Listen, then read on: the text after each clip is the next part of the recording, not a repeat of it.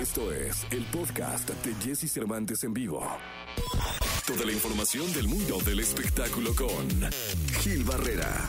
Con Jesse Cervantes en vivo. Bien, llegó el momento de la segunda de espectáculos. Está este martes con nosotros el hombre espectáculo de México, señoras, señores, el querido Gilgilillo, Gilgilillo, Gilgilín. Mi querido Gilgilillo, ¿qué nos cuentas? Oye, fíjate que Tina, que Tina Galindo, la queridísima Tina Galindo, va a estrenar eh, de, de la mano de Claudio Carrera una experiencia narrativa sonora, luminosa, le dicen, que se llama Blindness, que está inspirado en esta eh, obra magistral de- del maestro José Saramago que se llama El ensayo de la ceguera, que es un libro apasionante que te habla pues justamente de una de una pandemia, de un- una pandemia en la que prácticamente cientos de personas empiezan a perder la vista y te lo narra de una manera magistral, un texto maravilloso que vale la pena eh, este, buscarlo, conocerlo, vivirlo, pero ahora estarán haciendo este espectáculo sensorial de la mano de Claudio Carrera, Luis Gerardo Méndez, quien desafortunadamente por supuesto este este fin de semana, caray, por, por, por cierto,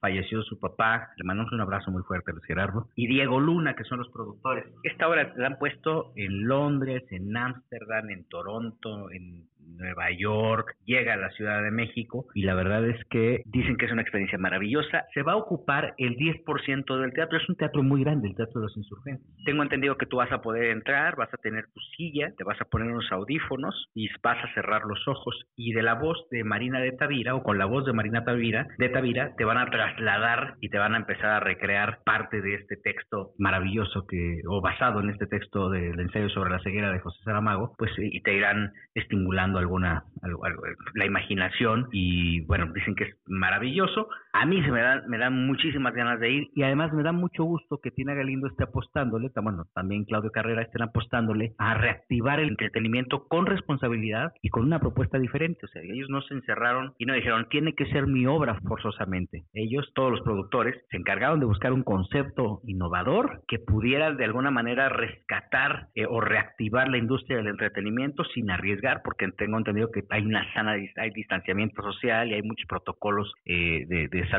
y bueno, pues eh, se arriesgaron a hacerlo y eso es lo que vale muchísimo más, ¿no? No quiere decir que los otros no lo hagan y, y tampoco es aminorar el reconocimiento a los demás productores, pero aquí están buscando alguna otra alternativa pues para reactivar la industria, ¿no? Qué bueno, mi querido Gil. La verdad es que son de las cosas que, que tenemos que celebrar esta reactivación, que aunque sea poco a poco se empiece a dar por el bien de una industria, ¿eh? que, que vaya, que la ha pasado muy mal, pero qué, qué bueno que se arriesguen y que lo estén haciendo así. Toda la suerte del mundo es, es- es algo que hay que ver, que hay que ir, y más con tu recomendación, mi querido Gil Gilillo. El, el ensayo de la ceguera narra esta es una pandemia de ceguera y es tan preciso que, que, que va ocurriendo en cada momento y hacemos ese ejercicio. ¿Qué pasaría si de un momento a otro toco madera y, y toco burro y todo lo que se tenga que tocar, en punto de una hora específica, cada habitante empieza a perder la vista. Eso es lo que te narra este libro, que es maravilloso y que también te da una experiencia muy particular. Y ahora que estamos atravesando todavía una pandemia mundial, creo que va a tener un sabor y un significado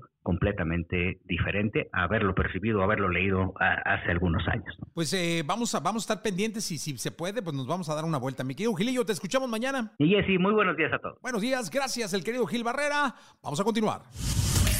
Escucha a Jesse Cervantes de lunes a viernes de 6 a 10 de la mañana por Exa FM.